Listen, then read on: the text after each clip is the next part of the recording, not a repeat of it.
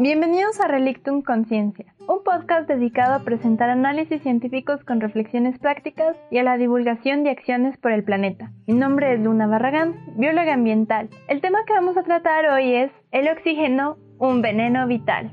Ustedes se preguntarán, ¿Cómo llegué a hacer tal afirmación tan atrevida? Resulta que el otro día, revisando mis redes sociales, vi un post en el que alguien recomendaba usar una sustancia química muy popular en estos tiempos ya que algunas personas afirman que cura el coronavirus. No diré el nombre de la sustancia porque no quiero aumentar su fama, pero noté que sus promociones usan el conocimiento general de la enfermedad y lo retuercen para que sus afirmaciones suenen lógicas y convincentes. En este post se hacía referencia a que, como todos sabemos, el coronavirus causa falla respiratoria, lo que todos asocian con la falta de oxígeno. Así que según estas personas, al tomar esta gran medicina, que se compone de un par de átomos de oxígeno entre otros que por cierto son tóxicos, se soluciona el problema y chao respiradores. Ellos lo llaman terapia oxidativa o terapia oxigenante. Para mucha gente esto suena razonable. Si no puedes respirar bien, te falta oxígeno, así que ¿por qué no tomarlo?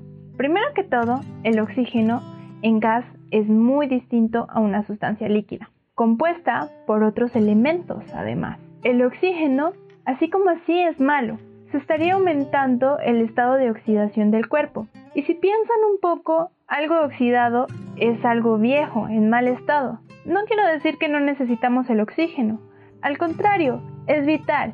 ¿Cómo puede existir tal dualidad? Para entenderlo mejor, iré al pasado. El origen de la vida. La Tierra se formó hace 4.600 millones de años y en este tiempo la atmósfera primitiva era reducida, o sea, lo contrario de oxidado. Abundaba el CO2, metano, hidrógeno, vapor de agua y nitrógeno. Como ven, no había oxígeno.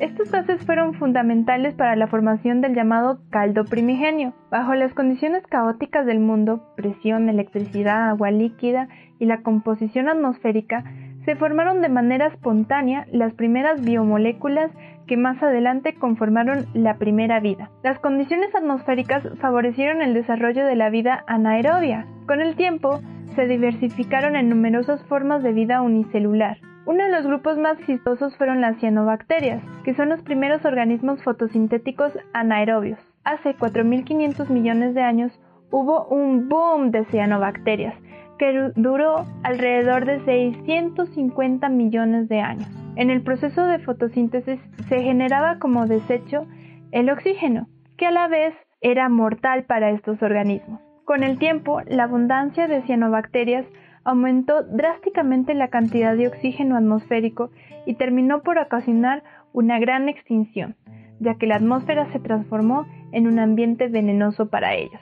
Hoy en día aún existen microorganismos anaerobios, pero están restringidos a hábitats aislados de aire, como aguas emposadas o bajo tierra. A partir de este cambio atmosférico se comenzaron a desarrollar los seres aerobios, pero partiendo de sus antepasados anaerobios. Es por esto que todos nosotros aún conservamos rutas metabólicas que funcionan en ausencia de oxígeno, como es la fermentación láctica. Te darás cuenta cuando haces ejercicio y te duelen los músculos. Aunque el oxígeno nos permite procesar el alimento y transformarlo en energía de manera rápida y eficiente, esta molécula esencial sigue teniendo un efecto negativo en el cuerpo. ¿Pero cuál?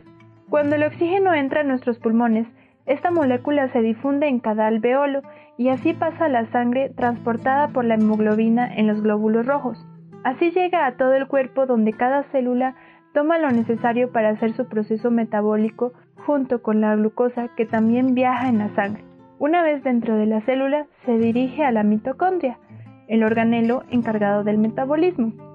Allí ocurre un proceso llamado fosforilación oxidativa, que requiere del poder oxidante del oxígeno para obtener moléculas cargadas de energía, muy necesarias para todas las funciones biológicas que se puedan imaginar. En ocasiones, sobran compuestos oxidantes llamados radicales libres, que son como pequeños demonios de Tasmania, destructores, que afectan todas las demás moléculas vitales. Un ejemplo de radical libre es el ion oxígeno, ya que los radicales libres se transforman en la mitocondria, esta es la primera en verse afectada. pero también cuenta con su mecanismo de protección y junto con los antioxidantes que ingerimos actúan unas enzimas que estabilizan los radicales y los descomponen. Lo malo es que desde la concepción recibimos diariamente alrededor de 10.000 daños oxidativos, principalmente en el ADN mitocondrial, donde se regulan muchos procesos vitales, especialmente el metabolismo y los genes encargados de fabricar las enzimas antioxidantes. Con el tiempo, la eficiencia de dichas enzimas protectoras se deteriora y por ende habrán más daños oxidativos.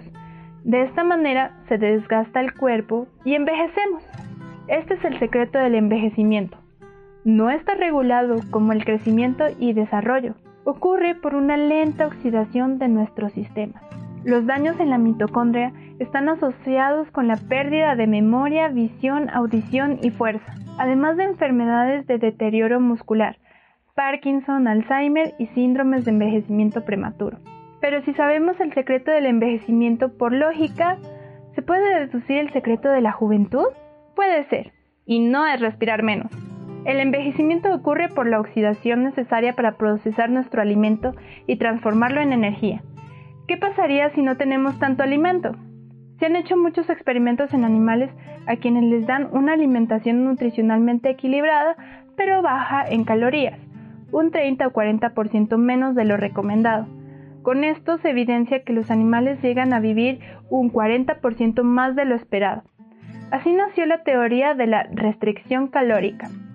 No se han hecho pruebas en humanos, pero tenemos el ejemplo de Okinawa, un pueblo japonés donde la población se alimenta con un 30% menos de calorías que el resto de la población japonesa sin presentar malnutrición, y es una de las poblaciones del mundo más longevas con una esperanza de vida mayor a los 100 años. Al parecer, esta población se ha adaptado a estas condiciones tras siglos de evolución. De esta manera su calidad de vida es excelente. Si tú quisieras ensayar esta dieta de juventud, no olvides que estarás flaco, sin energía y con hipotermia todo el tiempo. No sé ustedes, pero yo prefiero estar gordita y feliz.